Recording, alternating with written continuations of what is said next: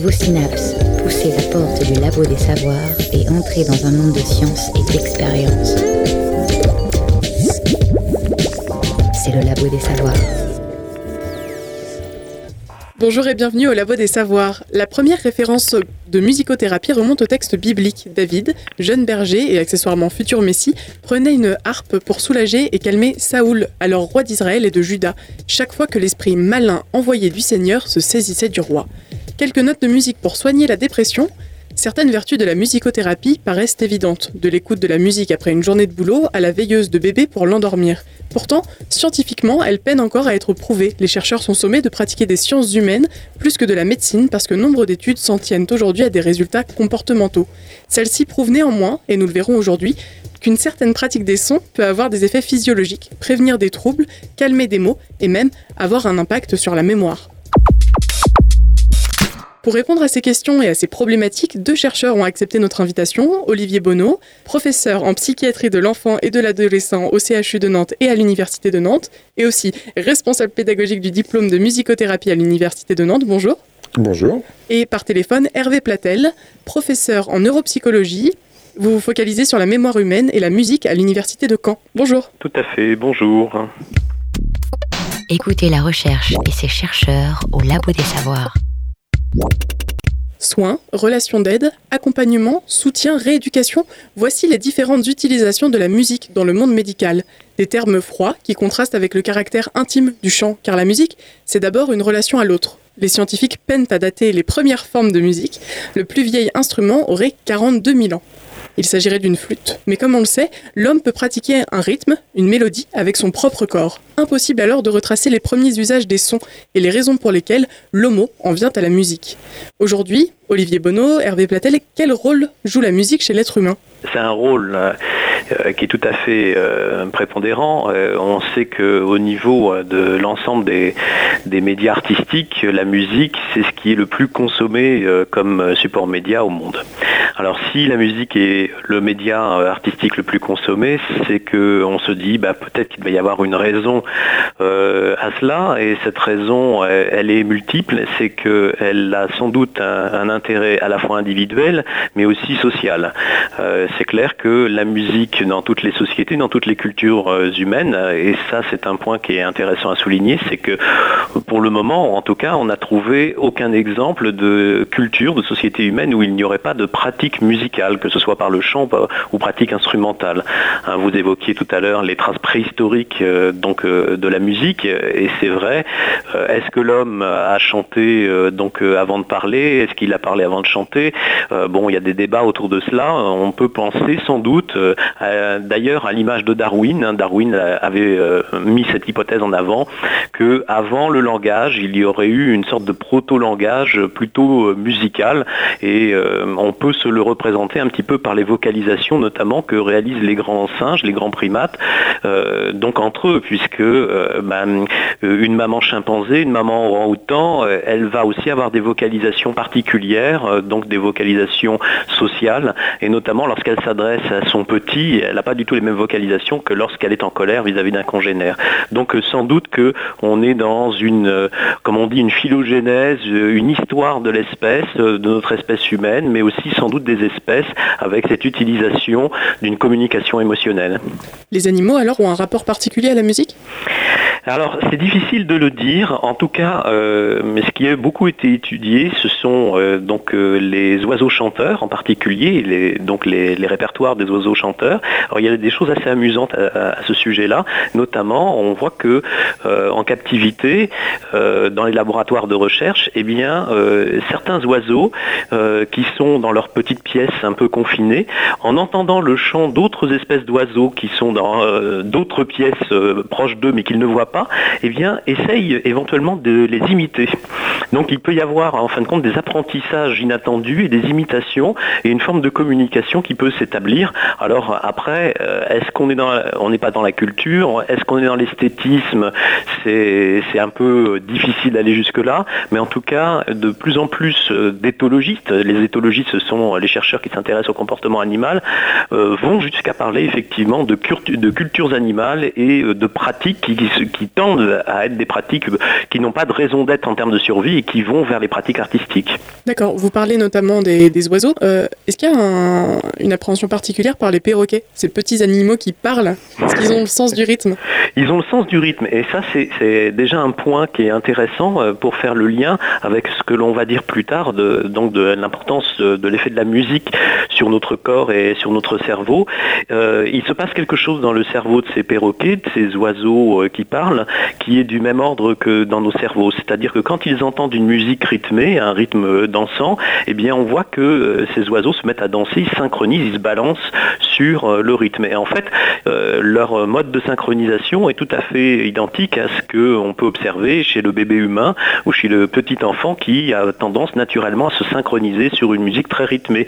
Eh bien, il y a entre nos régions auditives dans notre cerveau et les régions motrices une connectivité, une forme de boucle hein, auditivo-motrice, comme on dit, et qui fait que ben, quand on entend de la musique un peu rythmée, ça nous donne envie de danser.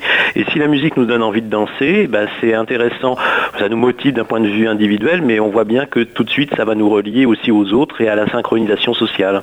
Justement, comment la musique euh, rassemble? Elle rassemble euh, par le partage. C'est euh, sans doute un des rares euh, arts, la musique, où on peut faire l'expérience de quelque chose qui est quand même pas habituel dans notre vie de tous les jours. C'est-à-dire qu'en tant qu'humain, ben, on se pose tous la question est-ce que ce que ressent l'autre est la même chose que ce que je ressens moi-même? Mais malheureusement, on ne peut pas être dans la tête des autres. Et en fait, quand on partage cette expérience de l'écoute de la musique, dans un concert en particulier, eh bien, on, s'approche de cette possibilité euh, de, synchronisation sociale et surtout, en fin de compte, d'avoir la possibilité de, sentir que l'autre et moi-même faisons la même expérience, que nous ressentons des choses de manière commune. Olivier Bonneau, vous, êtes, euh, vous travaillez notamment sur les autistes. J'imagine que la fonction sociale et la musique, c'est quelque chose qui vous intéresse particulièrement? Tout à fait. Alors c'est vrai qu'en écoutant euh, Hervé Platel, je, pensais à, aux, tout petits enfants, ce qu'il a évoqué. Euh, on sait bien qu'il y a deux choses par rapport à la musique.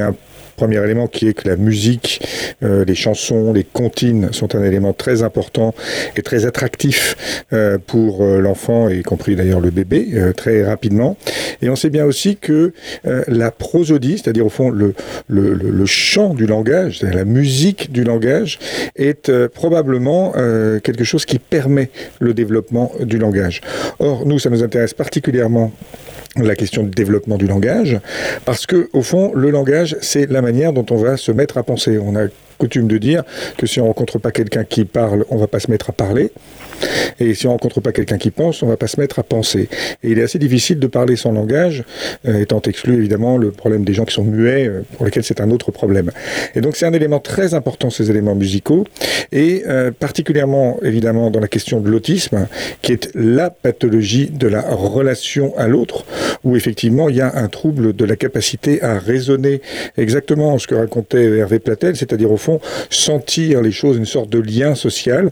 On appelle ça même maintenant compétences sociales qui sont extrêmement perturbées, extrêmement précocement chez les enfants autistes, dont on sait qu'ils ont une réactivité à cette prosodie du langage qui est différente euh, de celle euh, de l'adulte, euh, enfin de l'adulte, du sujet sain, pardon, et que effectivement, de fait, ils vont avoir de grandes difficultés à développer une qualité de langage suffisante. Parfois, leur langage est de bonne qualité, comme ça quand on l'écoute, mais en fait, de toute façon, ils auront un certain nombre de difficultés sur le plan qualitatif.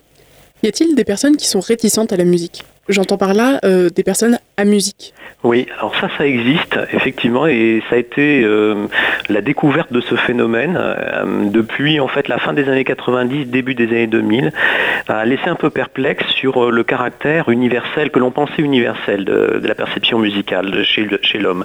En fait, il y a, on va dire, entre 3 à 5% de la population générale pour qui l'écoute de la musique ne va pas de soi. Alors, les raisons de cela sont sans doute multiples. Euh, on pense souvent que peut-être qu'il y a eu une sous-exposition donc à la musique dans l'enfance, ce qui peut être le cas, mais en fait on a aussi différents exemples, différents exemples de personnes qui n'ont pas du tout eu de maladie cérébrale, qui n'ont pas d'anomalies particulières et pourtant pour lesquelles la musique, en fin de compte, n'est pas entendue, mémorisée comme on peut l'entendre pour tout à chacun. Mais ça va très très loin puisque quand on parle d'amusie, alors c'est assez euh, bah, un terme barbare, hein, l'étiquette que l'on donne à ces personnes, on parle d'amusie congénitale. Eh bien, en fait, quand euh, ces personnes entendent de la musique, eh bien, euh, elles n'arrivent pas à faire la différence entre deux mélodies. Le décodage de la hauteur des, mélodies est très compliqué, à tel point que certaines personnes, donc notamment puisque on peut trouver des gens à musique qui ont maintenant plus de 60 ans et au-delà, disent, bah, par exemple, la Marseillaise, bah, je ne la reconnais pas, mais je sais qu'on joue la Marseillaise dans les événements publics parce que je vois les gens qui se lèvent. Mhm. Donc vous voyez des, personnes qui sont même dans la capacité de, de reconnaître, de décoder des mélodies qui pour nous sont aussi familières que cela. Faut-il être éduqué pour réagir à la musique? Eh bien, de plus en plus, euh, on comprend que euh, sans doute, euh, c'est un jeu comme tout, je dirais comme toute compétence. C'est un jeu assez complexe entre le fait qu'on ait une biologie qui le permette et après que dans l'environnement, ben, les choses se mettent en place pour que ben, ce talent, ce mécanisme existe.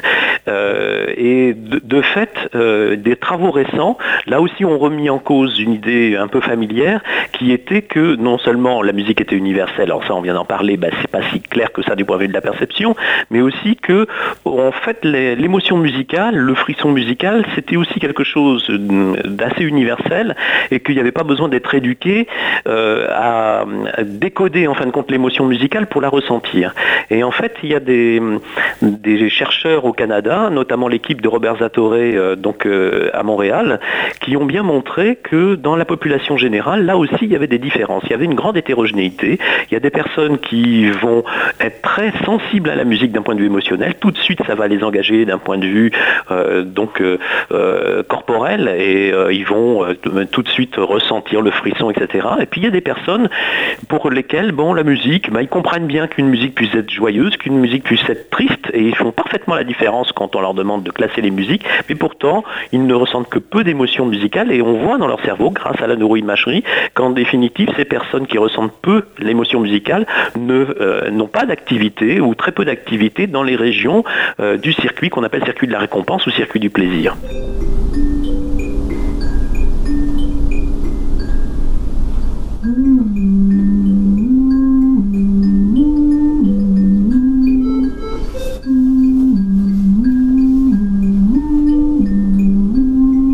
La musicothérapie euh, permet à l'enfant de se, réguler, de, trouver euh, des ressources pour se, se, stabiliser sur le plan physiologique. Donc on voit euh, des effets sur la fréquence cardiaque, la fréquence respiratoire et la saturation en oxygène, donc qui sont ces, ces constantes physiologiques. Et puis on voit aussi que la musique sollicite du, du, mouvement chez cet enfant, une ouverture à au monde, à, la relation euh, progressive avec son entourage, avec ses parents, euh, et puis euh, un mouvement qui peut avoir un impact favorable sur son développement neurocérébral, puisque des recherches, notamment en Suisse, qui, qui essaient d'évaluer l'impact de la musicothérapie sur le développement cérébral. Cela en prévention de tous les troubles cognitifs qui peuvent survenir, des troubles euh, dans l'acquisition du langage euh, qui peuvent survenir chez ces enfants qui sont nés très tôt, qui ont été très stimulés sur le plan médical, qui ont vraiment un début dans la vie très particulier. Et euh, on présuppose que la musicothérapie peut intervenir en prévention de ces troubles, puisqu'au niveau de la, de la, de la, de la, de, la, vie de ces enfants, la technicité fait que ces enfants vivent, sont, sont pris en charge de plus en plus précoces. Et, voilà, mais, mais le, le, les, côtés plus négatifs ce sont, voilà, ce sont ces troubles qui peuvent survenir et donc c'est là où la musicothérapie est, vraiment intéressante.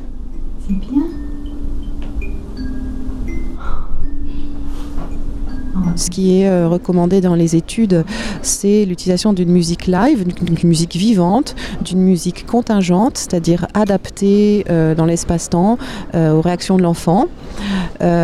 J'utilise beaucoup, à, titre personnel, la voix, la voix chantée, la voix parlée, la voix prosodiée, parfois sans parole, donc avec ce qu'on appelle des humming, une voix fredonnée. J'utilise aussi euh, un petit instrument qui s'appelle la senza, qui permet euh, un accompagnement mélodique, un, accompagnement rythmique et harmonique qui soutient euh, la berceuse, la comptine. Et puis, je sollicite aussi beaucoup le chant des parents, dans la mesure où ils se sentent émotionnellement en capacité d'offrir ce, chant à leur enfant. Et puis, la présence du musicothérapeute vient soutenir le parent dans ce chant adressé, qui effectivement, dans ce contexte très, très fragile de la réanimation néonatale, peut être voilà, euh, difficile, mais peu à peu, les, parents libèrent leur voix. La présence du musicothérapeute autorise aussi les, parents, dans ce contexte très médicalisé, à chanter, euh, voilà, puisque la plupart des mères ou des pères ont envie de chanter à leur enfant. La plupart le font de façon naturelle, mais le contexte de l'hospitalisation rend les choses un petit peu compliquées.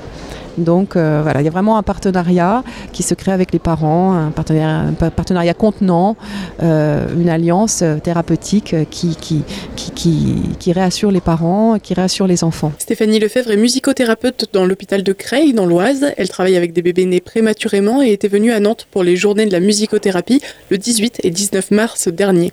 Hervé Platel, comment explique-t-on les effets physiologiques de la musique? Alors justement, ce qui est intéressant, c'est que de plus en plus, depuis quelques années, euh, on a des études qui s'intéressent aux marqueurs euh, physiologiques, donc des effets de la musique, et au-delà même du problème de la culture. C'est vrai que la musique, pour nous, c'est, on en a un rapport qui est lié à un rapport lié à l'éducation, à la culture, mais euh, de plus en plus de modèles animaux sont utilisés pour bah, montrer que la synchronisation, donc avec un stimulus musical, peut être observée chez des animaux. On a parlé tout à l'heure des oiseaux donc euh, notamment perroquets, etc., euh, qui se synchronisent sur la musique. Et en fait, il y a beaucoup d'études aussi sur des modèles euh, souris, rats, etc., qui montrent que la stimulation musicale dans l'environnement peut être un enrichissement. Et là, si on revient sur l'exemple des bébés, notamment prématurés, et puis la diminution donc du rythme cardiaque, eh bien, en fait, c'est la même chose que l'on peut observer, cette synchronisation, lorsqu'on fait écouter une musique qui est de plus en plus lente, avec un tempo de plus en plus ralenti, eh bien, il y a une très jolie étude qui avait montré qu'en prenant euh, donc euh, des, souches de rats qui étaient hyper tendues, donc des animaux qui, qui ont une pathologie en fin de compte d'hypertension, eh bien en leur faisant écouter une musique qui se ralentissait, il y avait une forme de synchronisation physiologique qui faisait que leur tension artérielle baissait de manière très significative et en même temps que la musique. Donc bah, c'est quelque chose, là, en dehors de la culture, qui peut être utilisé et on peut vraiment dire que la musique a un effet physiologique de ce point de vue-là. La musique active la chimie de notre cerveau, les lobes frontaux notamment. Comment vous pouvez l'expliquer?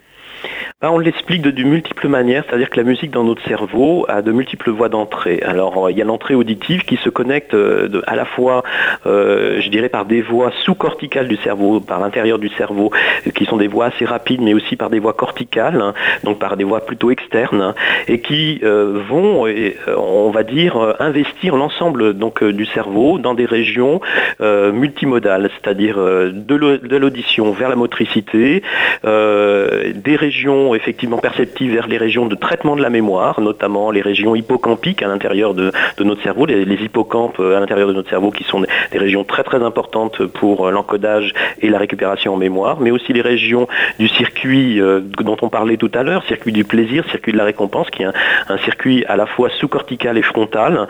Et donc on a peut-être abusivement parlé de, symphonie neuronale à l'écoute de la musique, mais en fait c'est presque pas abusif puisqu'on voit bien que, la simple écoute de la musique sollicite de manière très très large le cerveau. Quelque chose à rajouter, Olivier Bonneau?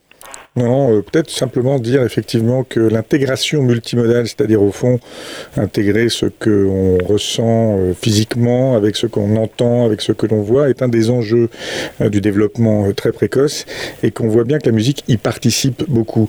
Et donc c'est vraiment important parce que sur le langage, sur ce phénomène d'intégration multimodale, la musique joue un rôle vraiment prépondérant et c'est à mon avis aussi une des explications de son côté un peu universel pour le sujet, y compris le sujet adulte euh, ensuite. Parlons un peu des émotions. Quel rôle jouent les sons sur les émotions? C'est hum, complexe bah, parce que en fait, euh, il faut sortir aussi sans doute d'un cliché qui est que l'émotion musicale euh, serait euh, portée uniquement par une seule qualité de la musique. En fait, il y on peut avoir un, frisson musical, expérimenter donc un plaisir musical en étant attentif à différents aspects de la musique. le frisson musical, ça peut être déclenché par le fait qu'on est au concert, que la musique est très forte, que euh, cette vibration de l'air euh, qui nous prend au niveau corporel euh, et au niveau cérébral, eh bien, c'est une expérience sensorielle intense. Et l'intensité de cette expérience sensorielle, hein, c'est un peu comme si on se lançait du haut d'une falaise. Eh bien, on ressent des choses. Hein, c'est l'effet grand 8. Eh bien là, on, bon, on a une expérience sensorielle qui peut être source effectivement de sensations, de plaisir ou d'excitation. Mais évidemment, le frisson musical, c'est aussi ben, utiliser la mémoire pour dire ah ben ça, cette musique, je l'aime bien, je la connais, je la connais depuis l'enfance, et puis je sais comment elle évolue, et j'adore la réécouter. Euh, mais ça peut être aussi quelque chose de plus sophistiqué qui a trait euh, à l'analyse esthétique de la musique, c'est-à-dire je suis un amateur de jazz, et quand j'entends le solo en fin de compte de cet interprète, ben, comme on dit, je prends mon pied parce que tel, c'est tellement bien fait, et donc on voit bien qu'on se situe à des niveaux extrêmement différents, mais le plaisir, le plaisir peut être là. Donc euh, la, la, musique qui nous rend joyeux ou triste, en fait, c'est culturel. C'est beaucoup culturel euh, parce que en, définitive, c'est vrai qu'il n'y a pas une universalité du langage musical pour transmettre les émotions. Alors, il y, a, des aspects très très importants, hein, l'aspect rythmique notamment, qui euh, renvoie beaucoup plus souvent au caractère joyeux quand la musique est sautillante dans la plupart des cultures. Mais euh, ce qu'il faut aussi s'enlever de l'esprit, c'est que c'est pas parce qu'une musique est par exemple mélancolique, plutôt triste, qu'elle nous provoque pas du plaisir. Et il y a hum, quelques travaux qui ont bien montré, notamment couplé avec des techniques de neuroimagerie cérébrale, qu'en définitive, euh, bah, on, a, suivant les moments, suivant notre humeur, les moments de la journée, ce qu'on a envie de ressentir, bah, on peut écouter de la musique euh, plutôt mélancolique ou triste pour bah, prendre du plaisir à cette écoute. Donc la musique triste peut nous produire du plaisir.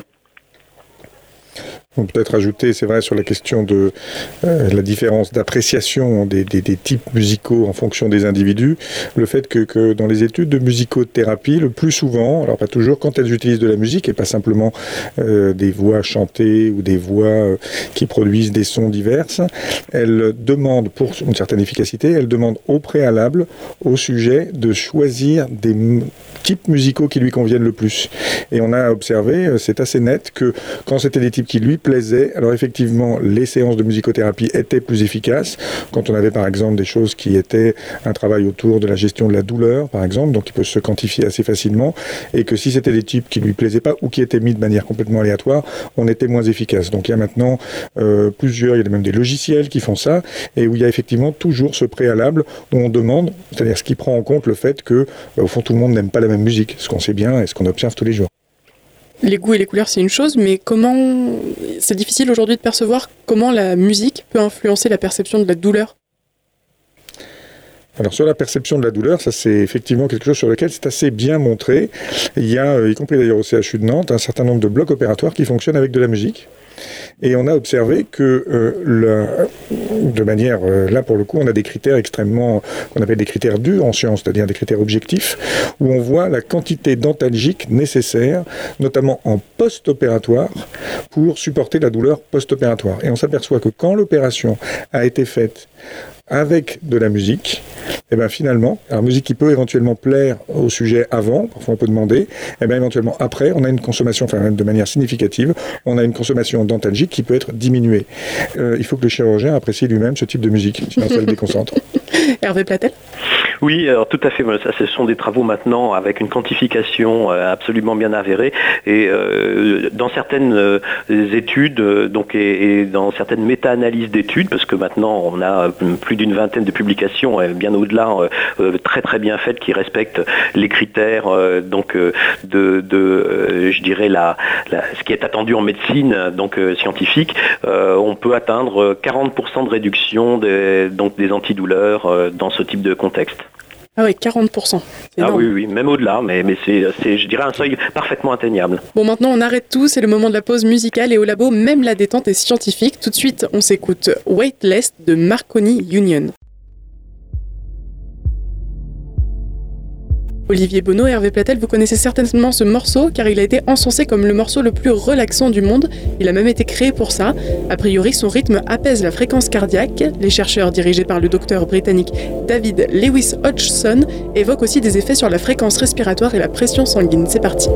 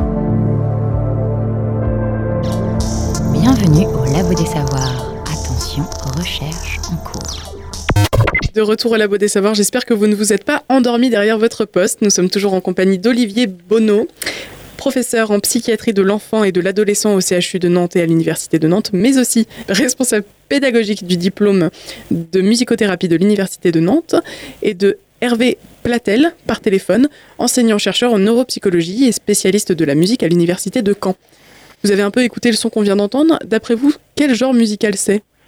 Alors ça, je dirais pas, pas grand chose de nouveau sous le soleil depuis les années 60 hein, avec le New Wave. Un peu New Wave, un peu new wave ouais, c'est ça. Donc euh, oui, oui, oui, ça doit être plus agréable de l'entendre sur une bonne chaîne IFIC par téléphone, je pense. J'imagine, nous c'est agréable. Vassili Moreau a analysé nos préférences musicales, les différents styles de musique et particulièrement le style cognitif. Depuis la préhistoire, la musique fait partie de notre quotidien. Avec le temps, différents genres se sont différenciés et ont évolué. En fonction de nos humeurs, on va plutôt écouter des musiques adéquates qui vont nous soulager ou nous accompagner dans notre ressenti. Avec nos discothèques portatives, il nous arrive de zapper jusqu'à trouver LA chanson qui est avec notre envie du moment. Nos émotions varient et la musique suit. Il y a un autre déterminant, les genres de musique. Nous écoutons tous différents styles de musique. Alors certains se contentent de grandes familles comme le pop, le rock, le jazz ou le classique, tandis que certains cherchent des sous-genres plus spécifiques comme le cloud rap, la future house ou l'émotive hardcore de la quatrième vague par exemple, des noms alambiqués qui étonnent les non-initiés. Mais pourquoi diable ma mère n'aime-t-elle pas le dépressive post-black metal? On vient d'évoquer nos émotions variantes, et pour maman, euh, un morceau évoquant une forêt froide et sombre et le vide de la vie, bah c'est pas trop sa tasse de thé. On pourrait aussi penser à son âge, mais nos goûts évoluent avec le temps. Non, à la place de son âge, je dirais plutôt son environnement socioculturel qui a son influence. Comme l'explique l'article La stratification sociale des goûts musicaux de Philippe Coulangeon, paru en 2003 dans la revue française de sociologie. Mais attention, c'est pas automatique. On peut très bien aimer de la musique traditionnelle mongole sans être né dans les steppes. Et un mongol peut très bien préférer la dubstep. Ces exemples étaient des influences affectives sur notre goût auditif. J'ai cherché un peu plus loin et figurez-vous qu'un autre déterminant fait de nous des adeptes du jazz cubain plutôt que du zouk, les styles cognitifs. Alors attention, on parle du style cognitif, pas de la capacité cognitive. Ça ne veut pas du tout dire que les fans de Joule sont plus stupides que les autres. Non, pas du tout. Le style cognitif est une notion permettant de comprendre les différences individuelles des processus d'apprentissage et d'adaptation au monde. En 2011, une expérience a été faite avec des personnes présentant des troubles envahissants du développement ou des troubles du spectre autistique. C'est le centre psychothérapique de l'Ain, de Bourg-en-Bresse, qui fut le théâtre d'une activité pour le moins particulière. C'est un jeune infirmier, Vivian Grezzini, qui a eu l'idée de faire intervenir des groupes de noise et de grindcore. Des artistes de ces genres de musique sont venus du monde entier pour participer. Alors pour ceux qui ne savent pas à quoi ça ressemble, voici un petit échantillon.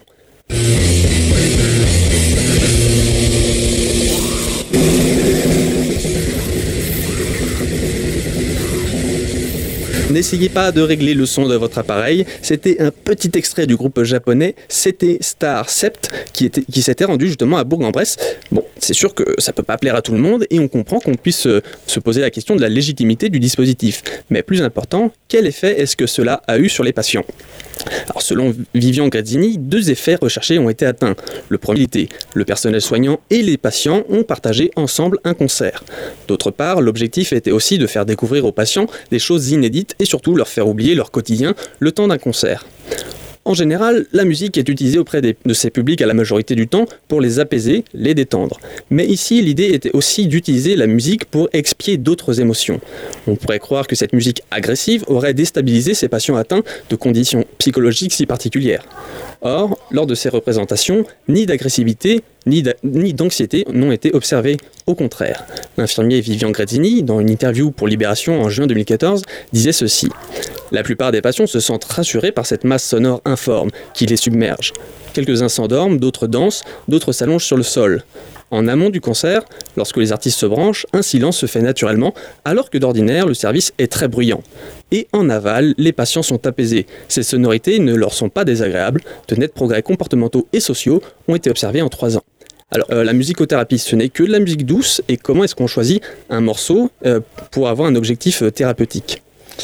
La musicothérapie, c'est assez complexe finalement, puisque c'est avant tout une thérapie euh, qui utilise la musique pour entrer en contact euh, avec l'autre de façon à, au fond, pouvoir l'aider, selon des objectifs qui sont évidemment différents selon la pathologie et les problèmes que peut avoir la personne. Ce qui fait que du coup, il existe pratiquement euh, autant de techniques musicothérapiques que de musicothérapeutes, mais en gros, on pourrait classer les choses un petit peu par en quelques catégories. Soit on utilise de la musique qui est déjà écrite et qu'on passe à la personne. L'idée, c'est pas simplement qu'elle écoute la musique, c'est qu'on échange avec elle. Donc on passe un morceau, on passe un autre, on peut peut-être jouer avec les morceaux pour utiliser en quelque sorte le langage du morceau musical ça c'est une chose, soit on va produire de la musique avec le sujet. Alors là encore, on peut la produire en chantant, comme dans l'exemple et l'interview que vous aviez passé tout à l'heure, ou alors on peut éventuellement avoir des instruments. C'est quand même en général ce qu'on utilise. Donc on a un kit d'instruments à disposition qu'on appelle instrument, instrumentarium, pour faire un peu joli et faire un peu musical. Et puis, on va l'utiliser et on va communiquer. On va faire un bruit, une musique, une sonorité, et on va le passer euh, au sujet qui est avec nous, qui va lui-même faire quelque chose, et ainsi de suite, et on va échanger avec ça. On va utiliser, en fait, et c'est vrai que c'est un médium particulièrement efficace hein, pour entrer en relation avec l'autre, on va utiliser cette capacité à produire de la musique pour échanger avec le sujet et essayer justement d'arriver à entrer en contact avec lui et avoir une activité thérapeutique. C'est ça qui est un peu différent avec l'écoute musicale qui est au fond d'une certaine manière relativement passif. La musicothérapie est un phénomène actif entre deux personnes, un thérapeute et quelqu'un qui a besoin de cette thérapie. C'est là, ce travail-là qu'on essaye, nous, de faire euh, au CHU de Nantes, mais aussi dans d'autres endroits, et qui se fait d'ailleurs très communément en psychiatrie. C'est utilisé en psychiatrie dans énormément de services. Il est rare qu'il y ait euh, des services qui n'aient pas à un moment donné ou à un autre utilisé de la musicothérapie, selon toutes les formes que j'ai un peu pu évoquer, et puis encore plus que ça. Est-ce qu'on peut faire de l'automédication avec de la musicothérapie? Il faudrait être formé. Alors, l'automédication avec la musicothérapie, c'est au fond un peu compliqué. On peut faire de l'automédication avec de la musique, ça c'est sûr. C'est ce qu'on fait au fond d'une certaine manière un peu tout le temps, euh, en écoutant de la musique, en disant tiens, je suis pas en forme, je vais m'écouter une musique un peu joyeuse, ou euh, tiens, j'ai envie de me détendre, comme tout à l'heure, je vais écouter une musique un peu planante, euh, new wave. Ça, c'est une forme d'automédication d'une certaine façon. Faire une automédication thérapeutique, c'est compliqué parce que si vous n'avez pas de thérapeute en face de vous, ça devient complexe. Ou alors, ou alors, on essaye de développer et euh, il y a des gens qui travaillent dans ce domaine. Euh, de plus en plus maintenant, euh, la psychiatrie n'échappe pas à la révolution digitale et numérique. Et donc on peut bien imaginer qu'on puisse avoir des thérapeutes en intelligence artificielle dans votre poche à l'aide d'applications smartphone qui, à ce moment-là, vous diffuseraient de la musique en fonction de votre état et en fonction de ce que vous répondriez, vous diffuserez un type de musique et s'adapterait. Cette adaptation, c'est ça qui est thérapeutique et c'est ça qui rend évidemment difficile d'être musicothérapeutique tout seul. On le rappelle, Olivier Bonneau, vous travaillez euh, notamment avec euh, des, personnes euh, autistes. comment vous utilisez la musique concrètement? Concrètement, c'est vrai que l'utilisation de la musicothérapie dans les troubles du spectre autistique est quelque chose de très très très ancien. Il y a une littérature assez abondante sur le sujet. La dernière grosse revue de la littérature, méta-analyse, comme disait Hervé tout à l'heure, euh, et regroupe à, peu près 25 études, ce qui est déjà pas si mal, dans un domaine qui n'est pas une science très dure, on va dire. Alors les études sont un peu disparates, euh, utilisent des techniques différentes, des durées différentes. Euh, certaines sont anglo-saxonnes où c'est une ou deux séances de musicothérapie. En France, habituellement, on a l'habitude de faire une séance par semaine pendant plusieurs semaines, parfois une année, en tout cas une année scolaire. Donc, mais enfin, en général, on a le sentiment que c'est quelque chose qui fonctionne assez bien. Et euh, il y a un grand institut qui fait des méta-analyses qui s'appelle l'Institut Cochrane, qui a fait très récemment, sous la direction de quelqu'un qui connaît très bien la musicothérapie, qui s'appelle Christian Gold, qui est un chercheur anglo-saxon, qui euh, d'ailleurs dirige en ce moment la plus grosse étude de musicothérapie à travers le monde, regroupant plus de 1000 types de musicothérapeutes, euh, qui montre, cette méta-analyse qu'il a faite, montre qu'il y a une tendance très positive dans l'efficacité de la musicothérapie. Simplement, c'est qu'une tendance sur le plan statistique et ça ne répond pas à ce qui est aujourd'hui demandé, à savoir ce qu'on appelle l'évidence-based medicine, c'est-à-dire la médecine basée sur la preuve.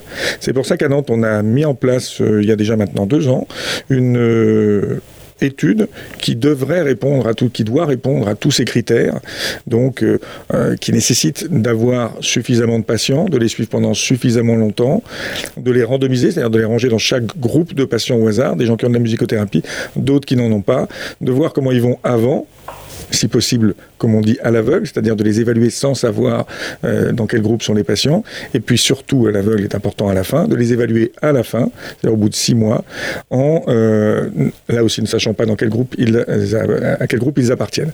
Alors on a fait cette étude qui a quand même impliqué tous les services euh, de Loire-Atlantique de psychiatrie de l'enfant et de l'adolescent, enfin en tout cas une majorité d'entre eux, ce qui était déjà une gageur en soi, parce que c'est pas des services qui font habituellement beaucoup de recherches, et qui a montré de manière assez surprenante sur un critère qui est utilisé en général pour les, euh, études médicamenteuses, qu'on appelle, c'est un critère vraiment assez large, qui est un critère d'efficacité clinique, est une échelle qui s'appelle la CGI.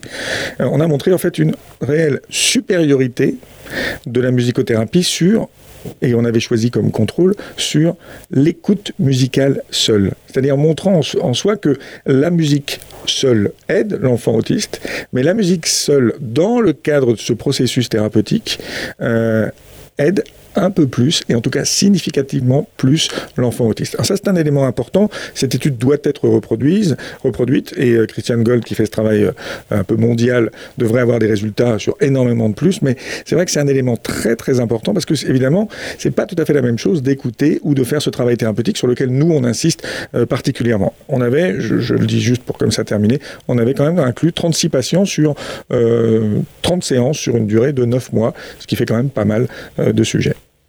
Étymologiquement, musique vient de la muse, et le poète euh, Alfred de Vigny disait en 1829 J'appelle ainsi l'art tout entier, tout ce qui est du domaine de l'imagination, à peu près comme les anciens nommaient musique l'éducation entière. Donc vous, vous évoquiez à l'instant l'écoute de la musique, mais il y a un moment où le patient peut aussi être acteur. Euh, est-ce que la créativité du patient dans la musicothérapie, euh, c'est important? C'est très important, la créativité, évidemment c'est important dans le processus thérapeutique parce que au fond c'est sa créativité qui va permettre d'engager l'échange. S'il produit rien, c'est évidemment compliqué d'échanger avec lui, donc il, il peut y avoir un travail à un moment donné pour arriver à l'aider à être créatif. Et puis en général, la créativité est quelque chose de très important euh, en psychiatrie. On a observé beaucoup de travaux sur créativité et psychiatrie. On sait qu'un certain nombre de gens qui avaient des pathologies psychiatriques parfois très graves étaient également des artistes mémorables, euh, notamment beaucoup de peintres. Euh, mais également des musiciens. Euh, et puis toutes sortes d'artistes diverses. Et donc c'est vrai que cette créativité peut être très encouragée par euh, l'utilisation de la musique, qui paradoxalement, et en tout cas dans les instruments qu'on utilise pour la musicothérapie, est quelque chose d'assez facile. C'est assez facile au fond de faire du bruit. Euh, c'est un peu moins facile de faire un bruit qui a une jolie sonorité, mais c'est assez facile de faire du bruit. Et donc du coup, c'est assez ludique aussi. Il y a quelque chose de ludique, de sympa. Ça donne une ambiance plutôt agréable pour des patients qui sont parfois un peu, on dirait, timides dans le sens commun, mais qui ont des difficultés dans la relation.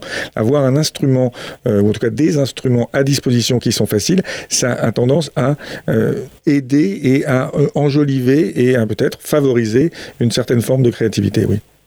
Et les conséquences de, de, vos, de votre acte de musicothérapeute euh, sur les enfants autistes, c'est de les rendre plus sociables, avec une meilleure euh, locution, euh, c'est ça? Alors en effet, effectivement, quand on fait des travaux, quand on travaille comme ça, de manière thérapeutique, il faut avoir un objectif. C'est toujours le cas. donc là, on peut se fixer des objectifs qui peuvent être différents. La musicothérapie peut avoir son utilité, en tout cas pour nous, dans le travail qu'on fait au CHU de Nantes, mais aussi dans les centres hospitaliers qui entourent Nantes c'est essentiellement autour des, symptômes euh, centraux de la condition euh, de patient avec, euh, avec autisme. C'est les capacités relationnelles, et on comprend bien hein, que euh, travailler euh, avec la musique pour échanger grâce à la musique, euh, ça a en tout cas comme objectif d'essayer de travailler quelque chose de l'ordre de la relation. Et puis nous, quand on l'a fait, on l'a dans l'étude en tout cas en particulier, on l'a fait sur des enfants qui avaient entre 3 et, 5, et 7 ans. Donc c'était des petits enfants. Certains avaient des gros retards de langage. Et c'est évidemment aussi pour travailler la question du langage. D'une certaine manière, le langage ne se développe pas sans une certaine capacité à être en relation avec l'autre. Euh, si on a des difficultés de relation avec l'autre, on a un trouble du langage. Certains pensent même que dans les troubles du spectre autistique, c'est parce qu'on a des difficultés avec les autres qu'on a des troubles du langage. Certains pensent le contraire. Attention, hein, c'est pas tout à fait clair cette affaire. Mais en tout cas, c'est sûr que les deux sont probablement assez liés. Et donc, bien entendu, ça permet d'entraîner à la fois euh, de, meilleures capacités relationnelles et euh, des meilleures capacités langagères, mais qui sont plus difficiles à évaluer sur le court terme. La musicothérapie influe-t-elle uniquement sur le comportement Hervé Platel bah, sur le comportement, c'est majeur, hein, ça c'est évident. En fait, euh, sur tout un tas de niveaux euh, qu'on a déjà évoqués, et moi je voudrais en, miroir euh, de ce que vient de dire Olivier Bonneau, donc parler nous de notre expérience du côté du vieillissement pathologique avec la maladie d'Alzheimer, parce qu'en fait on va retrouver tout à fait les mêmes indications. On, on, peut utiliser la musique à la fois pour diminuer les troubles comportementaux, la dépression, l'anxiété, donc simplement par l'écoute musicale l'écoute musicale personnalisée. Je pense que le, point important de ce qui a été dit avant, c'est le fait de pouvoir personnaliser qui est vraiment euh, un médiateur, un thérapeute qui soit là pour cette personnalisation, parce que effectivement, on peut écouter de la musique soi-même à la maison, mais on ne le fait pas dans une visée effectivement qu'on pourrait qualifier de thérapeutique, même si ça peut apporter un bien-être. Donc cette personnalisation, elle est très importante. Et puis chez les patients, on peut aussi utiliser la musique. Alors évidemment, on rend pas les gens compétents en musique comme ça du jour au lendemain, c'est pas si simple, mais il y a une chose que tout le monde peut faire assez facilement, euh, c'est euh, essayer de chanter par exemple. Et avec les patients euh, donc Alzheimer, on a montré que le chant était source effectivement de, beaucoup de bienfaits et qu'on allait pouvoir travailler sur la mémoire et la stimulation de la mémoire grâce au fait que la mémoire musicale est quelque chose qui ne s'oublie pas ou s'oublie peu avec le vieillissement et qu'on allait même pouvoir réactiver la capacité de chez ces patients très amnésiques à pouvoir apprendre des informations nouvelles grâce à la musique en répétant en fin de compte des ateliers d'apprentissage de chansons nouvelles. Donc on, va à la fois osciller entre le bien-être comportemental dans la relaxation notamment, et puis euh, on va aussi être du côté de la stimulation cognitive, c'est-à-dire essayer d'améliorer un certain nombre de fonctionnements. Donc on, on joue sur euh, tout un tas de tableaux tout à fait complémentaires, et c'est quand même ça la grosse force de la musique. Priscilla Chevreau va nous en parler euh, à l'instant. Elle est psychologue, musicothérapeute et elle utilise la musique sous forme active et passive, vous allez comprendre de quoi il s'agit, pour atténuer justement la maladie d'Alzheimer. Elle était aussi présente aux journées de la musicothérapie le 19 mars dernier. On l'écoute. La remédiation musicale, en fait, c'est utiliser la musique comme outil pour aller stimuler des fonctions cognitives telles que le langage, la mémoire, la concentration. Euh, pour ça, on fait des petits exercices de rythme, on fait du chant, euh, il y a à disposition du matériel de musique comme du matériel de percussion essentiellement, des claves, des tambourins, etc. Et on fait plein de petits exercices comme ça pour aller, des exercices de mémoire, des exercices de rythme, euh, etc. Comme on peut faire avec de la remédiation cognitive standard, on va proposer des ateliers mémoire, euh, des, jeux, des choses comme ça. Dans votre étude, finalement, la, la musicothérapie, elle se fait plus en activité passive, en écoute, c'est ça? Alors les deux. Euh, passive et active. Passive, oui, parce qu'il y a de l'écoute et puis euh, de la verbalisation aussi sur ces écoutes, et puis active parce qu'il y a aussi l'utilisation d'instruments. De manière très concrète, vous proposiez des, musiques, vous dites familières, c'est-à-dire des musiques de, que tout le monde peut connaître, de la variété française, c'est ça? Oui, alors en fait, c'est euh, une étude avait classé la familiarité des musiques sur une population française.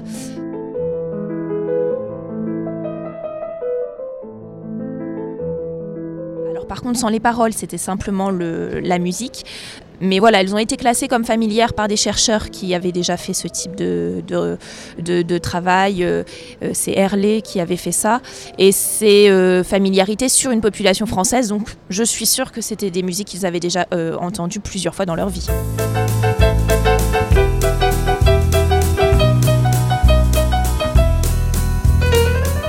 Et qu'est-ce que ça provoque chez les patients, la musique d'Edith Piaf par exemple? Alors ben, ils, savent qu'ils la connaissent, ils arrivent à la chanter. Quelquefois, ils retrouvent pas tellement euh, qui est la chanteuse, euh, euh, quelle est la chanson, quelles sont les paroles, mais en tout cas, ils la chantonnent systématiquement. Ils savent qu'ils l'ont déjà entendue. La plupart disaient aussi qu'ils avaient déjà dansé dessus. Et tout de suite, forcément, ils font des associations avec des souvenirs de fêtes, de balles, de fêtes familiales, de plein de choses, et ça active instantanément des souvenirs dans la vie courante, ça leur permet de retrouver des souvenirs ou d'atténuer les effets d'Alzheimer?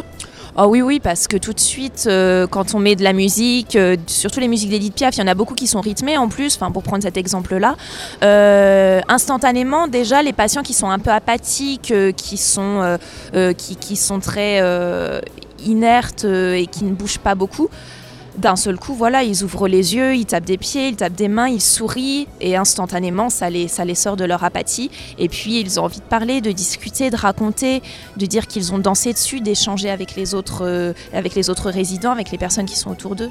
Là, vous parlez plus de la stimulation par les émotions, en fait, de, la oui. musique? Bah, En fait, c'est vraiment un tout parce qu'il y a les émotions, les souvenirs, la mémoire, euh, l'initiation aussi, le fait de, de, venir taper dans ses mains, de, de venir taper, taper des pieds, etc. C'est aussi l'initiation motrice. Donc, en fait, c'est vraiment un tout.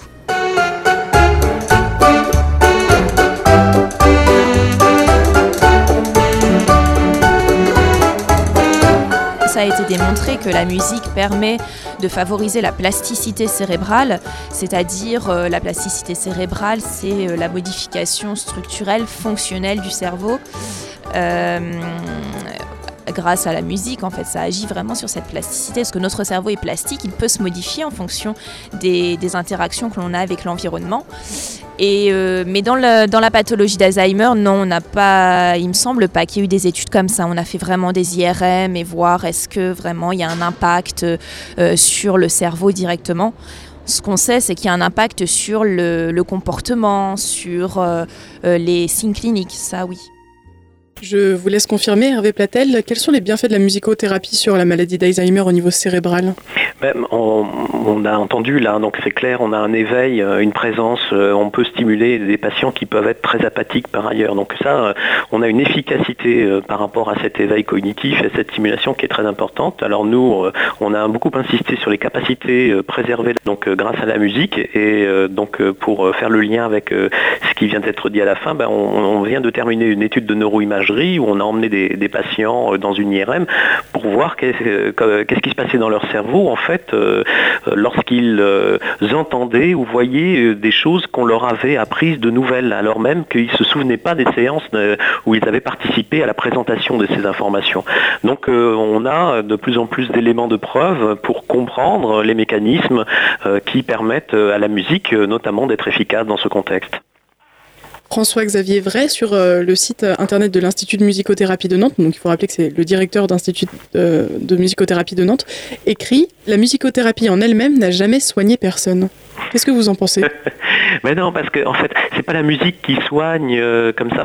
La musique, elle soigne entre guillemets, mais je, pense que ce qu'il veut dire, et notamment là, si je prends le contexte de la maladie d'Alzheimer, il faut que les gens comprennent. Effectivement, on parle de neuroplasticité. Bon, évidemment, est-ce qu'on les guérit ces patients? Non, on les guérit pas de leur maladie, mais on permet d'avoir un, donc un bien-être et d'augmenter leur, leur, capacité à lutter contre la maladie qui est importante. Alors évidemment, euh, la musique, euh, je pense pas qu'on puisse dire au jour d'aujourd'hui, la musique, ça peut se, euh, se, se, donner sous la forme d'un médicament, donc avec une posologie, vous écouterez ça trois fois par jour et ça ferait... Non, on n'en est, pas là. Je pense pas que ce soit l'objectif, en fin de compte, de la musicothérapie. L'objectif, c'est plutôt, effectivement, d'être dans l'interface entre euh, les sciences médicales et les sciences humaines et euh, d'amener quelque chose effectivement en termes de relations, en termes euh, donc de troubles du comportement, des difficultés donc relationnelles, et eh bien d'amener quelque chose effectivement qui va qui tend vers le bien-être et bah, la santé c'est un sentiment de bien-être, hein, ça c'est la définition de l'OMS. Olivier Bonneau, je vous ai vu bondir.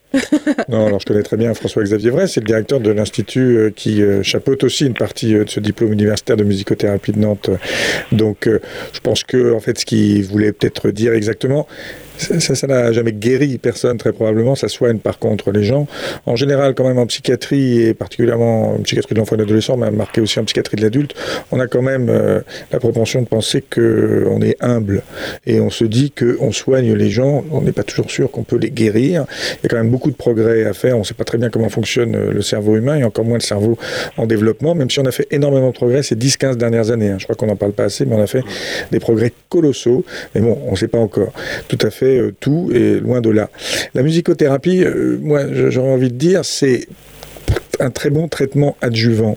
On le voit dans l'autisme où on a quand même accumulé un grand nombre de preuves qui pour l'instant ne sont pas encore suffisantes, mais je pense qu'on va arriver à les montrer comme suffisantes. On le voit, on l'a évoqué dans l'Alzheimer. On a aussi fini, même si je suis pédopsychiatre, je fais parfois des études chez le sujet âgé. On vient de finir euh, une étude dans l'Alzheimer aussi, montrant que ça a des effets sur la mémoire, en tout cas sur la diminu ça diminue la vitesse de dégradation euh, des capacités amnésiques des patients par euh, des jeux de répétition avec des avec des thérapeutes. Donc on voit que ça peut être un traitement adjuvant. Et aujourd'hui, à l'heure où on parle énormément de la notion de qualité de vie, qui est quelque chose de si important, je crois, pour les patients, que ce soit en psychiatrie, mais dans les autres disciplines médicales aussi, en neurologie bien sûr, euh, dans la douleur, mais ça peut être aussi dans toutes les maladies chroniques. Je crois que on aurait tort de se priver d'une technique qui n'est pas liée à une théorie particulière, qui a euh, effectivement euh, un soubassement ou des explications qui commencent à être assez sérieuses sur le plan des neurosciences et qui montrent tout un tas d'efficacité. On aurait tort de s'en priver parce que ça marche au fond. Alors évidemment, ça ne va guérir personne tout seul, c'est pratiquement sûr, mais il y, a peu de choses qui guérissent véritablement. Mais en tout cas, ce qui est sûr, c'est quand même que ça soigne les gens. Et une dernière question pour vous, Hervé Platel, ce sera le mot de la fin. Pourquoi n'y a-t-il pas plus d'études neurologiques à ce sujet? Ou du moins, pourquoi il n'y en, a pas pourquoi y en a-t-il pas eu plus tôt? Il y en a de plus en plus. Hein. ça a été exponentiel depuis le début des années 2000. Et ben, je vais vous répondre à quelque chose qui est très décevant. C'est en fait, euh, ce sont les moyens de faire ces études. non, mais c'est clair. Écoutez, euh, c'est pas très compliqué. Hein. Euh, nous, on, pour arriver à faire ces études, notamment les études de neuroimagerie, c'est pas tant après faire faire les, les, examens. Ils sont coûteux les examens, mais en fait, c'est toutes les, personnes ressources, les cliniciens, donc les doctorants, les post-doctorants qui vont être nécessaires pour réaliser ces études qui sont importants. Et bah, c'est clair, le salaire d'un étudiant en thèse pendant trois ans, hein, c'est 90 000 euros pendant trois ans. Voilà. Donc euh, bon, bah, quand on demande des, ressources en personnel, et c'est ce qui fait le plus défaut à la recherche en France aujourd'hui, eh bien, euh, on voit bien que c'est difficile. Donc euh, le manque de moyens fait qu'il y a d'autres priorités en termes de recherche aussi. Bah, il y a les médicaments, c'est très important. Donc ces aspects-là, bah, ils ont un mode de financement qui est peut-être pas à la hauteur de ce qui devrait être.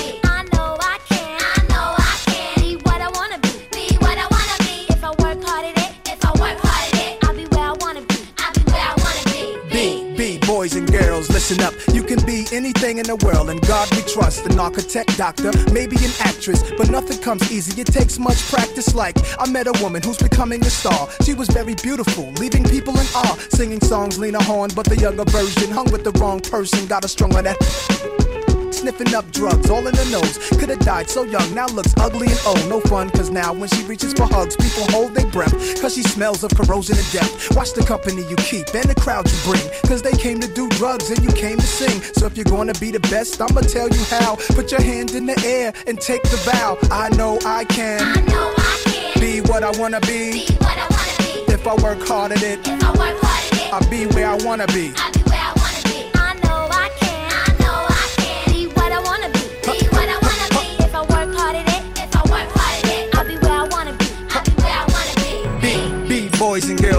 Again. This is for grown looking girls who's only 10. The ones who watch videos and do what they see. As cute as can be. Up in the club with fake ID. Careful, for you meet a man with HIV. You can host a TV like Oprah Winfrey. Whatever you decide, be careful, some men be rapists. So act your age, don't pretend to be older than you are. Give yourself time to grow. You're thinking he can give you wealth, but so young boys, you can use a lot of help, you know. You're thinking life's all about smoking and ice. You don't wanna be my age and can't read and write. Begging different women for a place to sleep at night. Smart boys turn them in and do whatever they wish. If you believe you can achieve, then say it like this I know I can. I know I can. Be what I wanna be. Be what I wanna be. If I work hard at it, If I work hard at it, I'll be where I wanna be. I'll be where I wanna Now, be. go.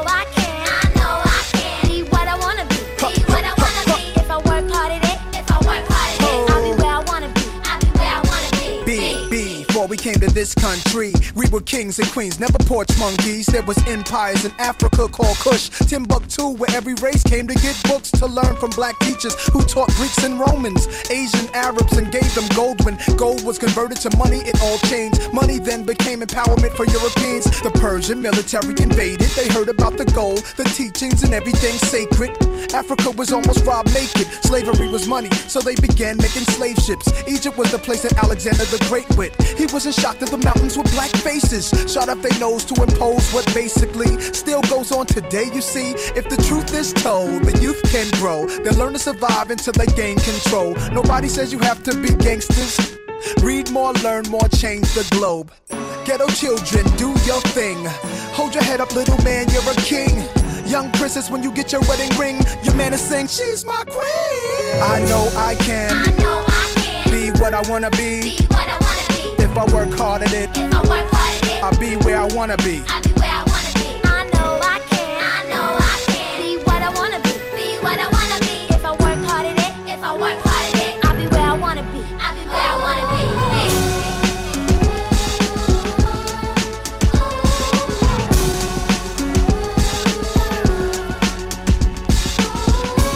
Save the music, y'all.